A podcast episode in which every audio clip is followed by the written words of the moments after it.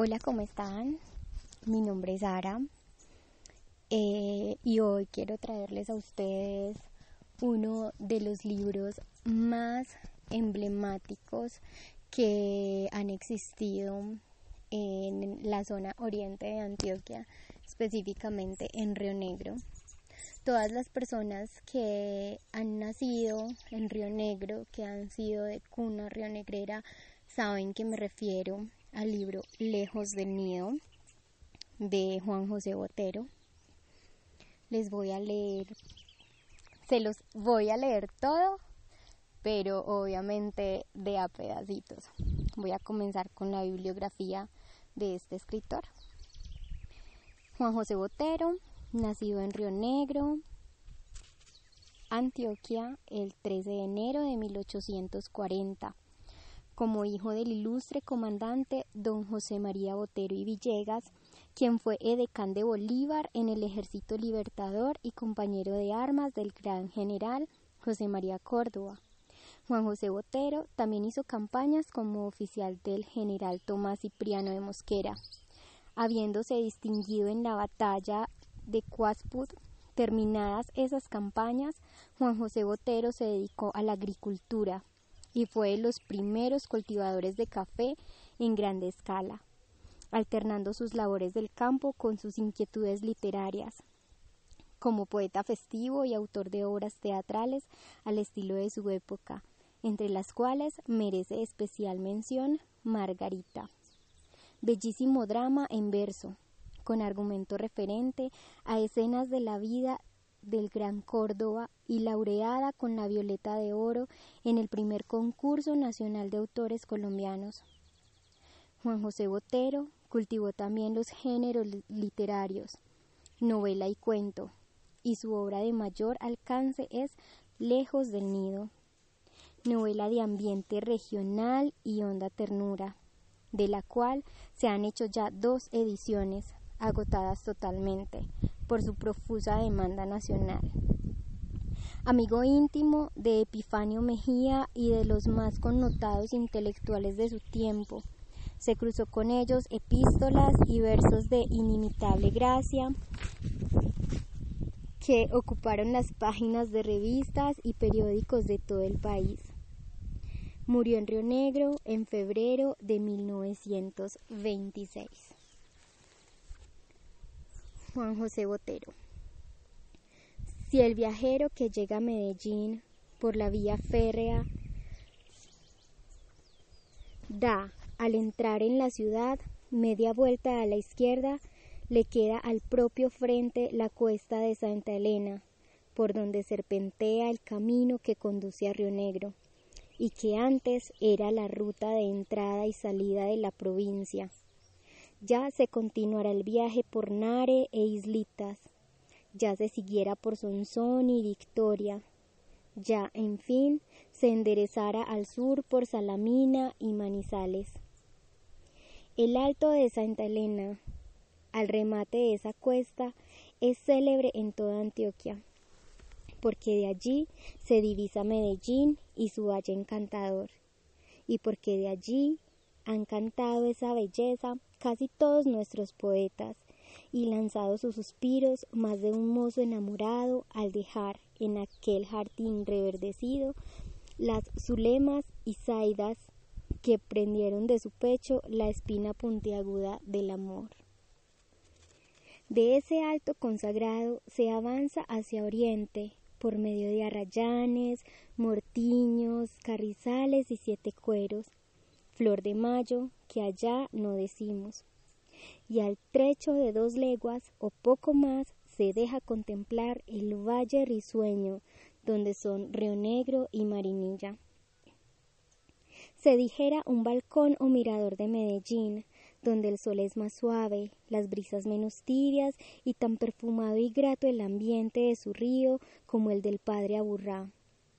Tal planicie deleitosa en medio de las breñas antioqueñas fue escogida para asentar el pie y descansar de la continuada fatiga por los conquistadores y colonos que acompañaron a Robledo y Belalcázar, o le siguieron los pasos en la maraña de selvas que a tal Edén los endilgaran. De allí el que Río Negro y la Marinilla sean de las ciudades menos modernas de Antioquia, de las pocas allí de Regio Blasón, anteriores a la República, y donde quedaron arraigadas más familias españolas de limpia sangre azul. Morigeradas costumbres, levantando espíritu de empresa y abnegado patriotismo. De allí son los Córdobas y Jaramillos, los Alzates y los Gómez, los Arbeláez y los Montoyas, los Sáenz y Loranzanas, los Uribes y Vallejos, los Duques y los Jiménez, los Mejías y los Ramírez, los Hoyos y Salazares, los Garcías y los Boteros, y una docena más de apellidos ilustres con que tiene con que tiene de tropezar a cada paso quien lea de las guerras, de la diplomacia, de las ciencias y las artes, de los hechos y efemérides que han tachonado de estrellas el cielo de nuestra historia. Ese pequeño valle en que se comprende también la graciosa villa del Retiro, como arrinconado y perdido en la cumbre de los Andes centrales, ha sido cepa fecunda de media nación, quizá de tal suerte que si el toque de llamada que dieran los abuelos muertos a su progenia viva fuera oído y acatado en toda la haz de Colombia, no cabrían de pies en aquel otro Josafat los que contestaran a la lista y dejarían despobladas muchas comarcas de la República. El clima benigno y las trojes siempre repletas espantan de allá la muerte, y la alegría del vivir palpita en estos ribazos del Pereira y colinas del Tablazo. Nido de águilas, de garra potente, como Córdoba ha sido también y naturalmente nido de aves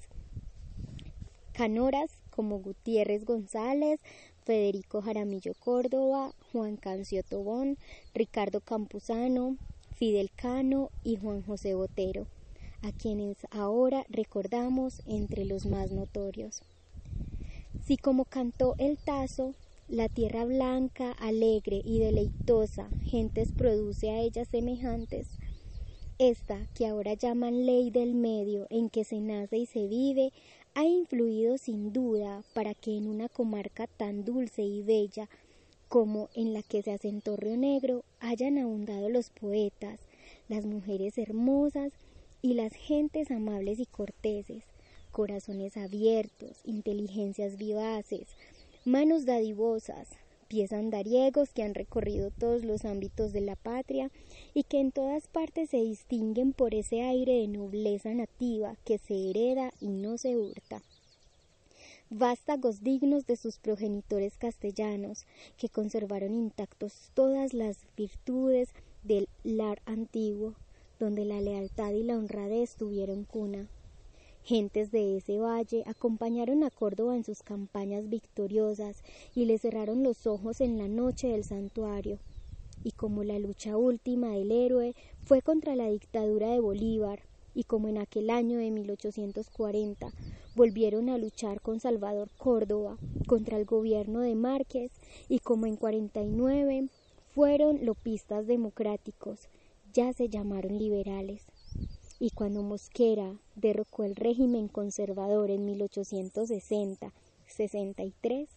Río Negro fue escogida para que la Gran Convención Nacional celebrara allí sus sesiones y expidiera la constitución que lleva el nombre de la ciudad donde se la firmó y sancionó. Este hecho histórico y la distinción de sus hijos le conservan a Río Negro una de gloria y fama que el tiempo y las mudanzas no han borrado ni borrarán jamás, porque los sones de las liras despertarán siempre más duradero aplauso que los sones de las morrocotas, y los dólares y los sones del clarín y los cañones, y porque el grupo de poetas rionegreros, con Gutiérrez González a la cabeza, forman para el valle que los vio nacer y donde el aire mismo está impregnado de sus melodías, una barrera insalvable para el decaimiento y el olvido. el arado moderno y los abonos atinadamente aplicados le conservarán a esa tierra y le acrecerán su fertilidad antigua para que siga repletando las trojes y las escuelas y colegios con que a porfía se ufanan las cuatro ciudades prenombradas. Les mantendrán abierto el camino moral e intelectual que les conservará enaltecido su puesto entre los mejores de Antioquia, la docente, la incansable, la creciente, la incontenible. En Río Negro, en paseos inolvidables a San Antonio de Pereira, a la Marinilla, al Monumento de Córdoba, a la Casa de la Convención, a los baños del río, con Juan Cancio, con Ramón Correa, el ya famoso historiógrafo, con Manuel García Ortiz, el cronista viviente y archivo insigne de la villa, con algunos de los Uribe Ruiz, angulosos y secos, pero fuertes en la onda y la cultura, con el cojo Ricardo Campuzano, tranqueando como el diablillo de Vélez de Guevara, zurrón de anécdotas y cuentos cantarranos, nombre familiar de los rionegreros, con Carlos Arbeláez, obsequioso y buen camarada, con el cojo Tobón, factotum para servir y gruñir. Con Apolinar Calad, retireño retirado, tunante de fondo claro y apariencia mística, con Orteguita y Chorem, viajante al Valle del Cauca y conservador gracioso, cuando por milagro apagaba el cigarro, con Salvadorosa, juez recto y profundo, y con otros cuantos amigos y compañeros de romería y parranda, Conocimos y tratamos, amamos y admiramos a Juan José Botero. Causa y razón de estos mal pergueñados renglones y de estas reminiscencias candorosas, Juancho Botero, que hoy se presenta en este libro, es el más rionegrero de sus paisanos, el más inquieto de sus ingenios, el más afectuoso de los amigos y el más grato compañero en donde quiera que uno esté. Su genio alegre se derrama en coplas que improvisa con gran facilidad y que las canta en su guitarra gaditana con el puro con el puro dejo, entonación y mimo de los mejores cantores de la tierra de María Santísima.